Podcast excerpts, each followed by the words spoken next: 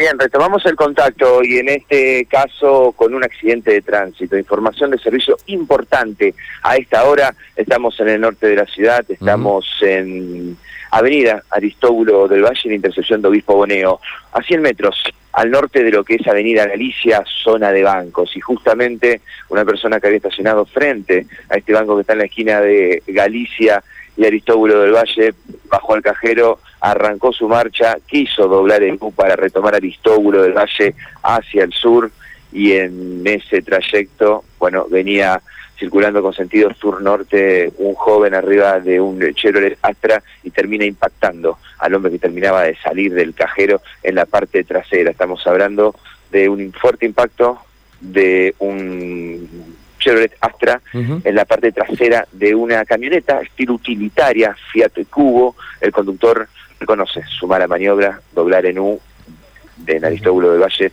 para retomar el sentido norte-sur y es allí que viene el fuerte impacto. Mati, solamente daños materiales, digamos, fierros, ¿eh? este, torcido o alguien con, con algún problema que ha quedado por ahí?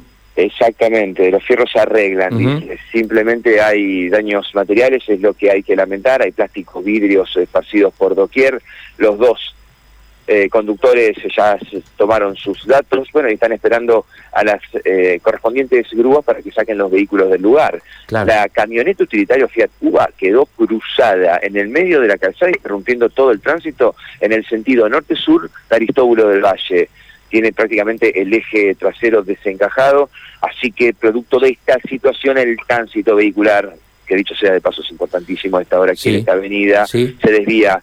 Los que vengan circulando desde el norte por Avenida Aristóbulo del Valle van a llegar a calle Espora y van a tener que desviar hacia la derecha, hacia el oeste unas cuadras, allí hay un móvil de la policía porque no se puede circular. En la mano contraria, sentido sur-norte, bueno, el vehículo quedó interrumpiendo simplemente una calzada, el tránsito refleja reducción de la misma, así que con muchísima, con muchísima precaución. Bueno, ralentizado todo el tránsito por allí, pero eso va a ser eh, materia de cuánto, una horita para, para que se vuelva a restituir todo, Mati. Y vamos, eh, sí, sí, sí, si tenemos que hablar en el ámbito de lo hipotético, sí, tenemos que esperar unos minutos más, quizás una hora para que los vehículos se retiren del lugar. Perfecto. Eh, perfecto. Entonces, vuelvo a recalcar esto porque es información de servicio muy importante para la gente que vaya atravesando esa arteria de la ciudad, como me dijiste que es zona de banco, zona muy concurrida obviamente, como para tener cuidado, repasamos así los datos más importantes donde la gente tiene que prestar atención y escuchar Radio M a pleno para estar informado. Dale.